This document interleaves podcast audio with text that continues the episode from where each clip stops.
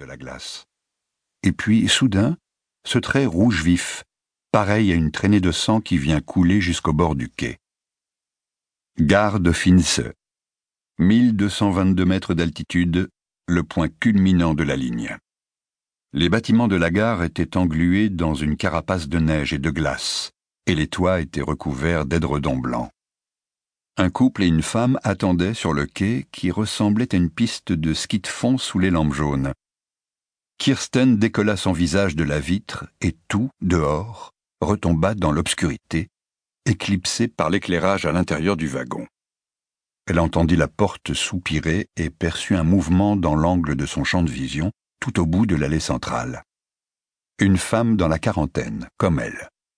Kirsten se replongea dans sa lecture. Elle avait réussi à dormir à peine une heure, alors qu'elle avait quitté Oslo depuis plus de quatre. Elle aurait préféré prendre l'avion ou dormir dans un des wagons-lits, mais sa hiérarchie lui avait refilé un simple billet de train de nuit. Place assise. Restriction budgétaire oblige. Les notes qu'elle avait prises au téléphone s'affichaient à présent sur l'écran de sa tablette. Un corps trouvé dans une église de Bergen, Maria Kirken, l'église Sainte-Marie. Une femme massacrée sur l'autel, au milieu des objets du culte. Amen. Excuse-moi. Elle leva les yeux.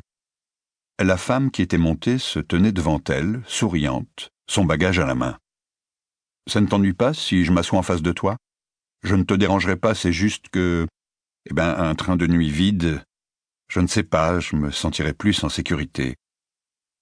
Si, ça l'ennuyait. Elle lui rendit mollement son sourire. Non, non, ça ne m'ennuie pas.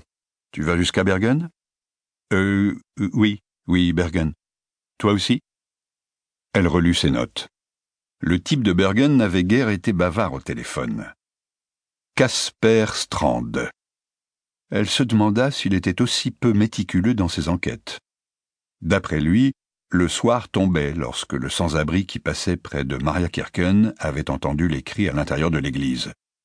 Au lieu d'aller voir, il avait jugé plus sage de prendre ses jambes à son cou, et il était quasiment rentré la tête la première dans une patrouille qui passait par là. Les deux flics avaient voulu savoir où et pourquoi il détalait si vite.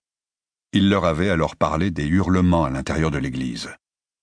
Selon Casper Strand, les deux patrouilleurs s'étaient montrés ouvertement sceptiques elle avait cru deviner à son intonation et à certaines allusions que le sans-abri était bien connu des services de police. Mais il faisait froid et humide cette nuit-là, et il s'ennuyait ferme.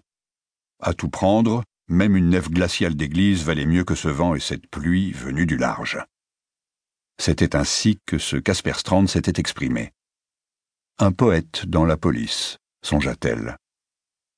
Elle hésita à afficher sur sa tablette le petit film que Strand lui avait envoyé, la vidéo prise dans l'église, à cause de la femme assise en face d'elle. Kirsten soupira. Elle avait espéré que la femme piquerait un roupillon, mais au lieu de cela, elle semblait plus éveillée que jamais. Kirsten lui coula un regard furtif. La femme la dévisageait. Un petit sourire dont Kirsten n'aurait su dire s'il était amical ou moqueur sur les lèvres. Yeux plissés. Puis le regard descendit sur l'écran de la tablette, sourcils froncés, essayant manifestement de déchiffrer ce qui était écrit. Tu es dans la police? Kirsten réprima un mouvement d'humeur, considéra le petit sigle représentant un lion et une couronne dans le coin de son écran avec le mot politite.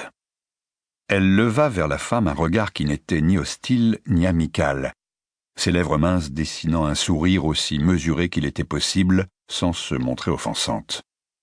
Au commissariat d'Oslo, Kirsten Nigard n'était pas connue pour sa chaleur humaine. Oui. Dans quelle branche, si ce n'est pas indiscret? Ça l'est, pensa-t-elle.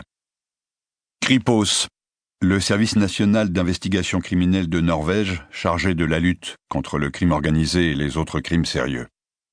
Oh, je vois. Enfin, non, non, je ne vois pas. C'est un drôle de métier, non? On peut dire ça. Et tu vas à Bergen pour... Euh, pour... Euh... Kirsten était bien décidée à ne pas lui faciliter la tâche. Pour... Euh, enfin, tu vois, un... enfin, un crime, quoi.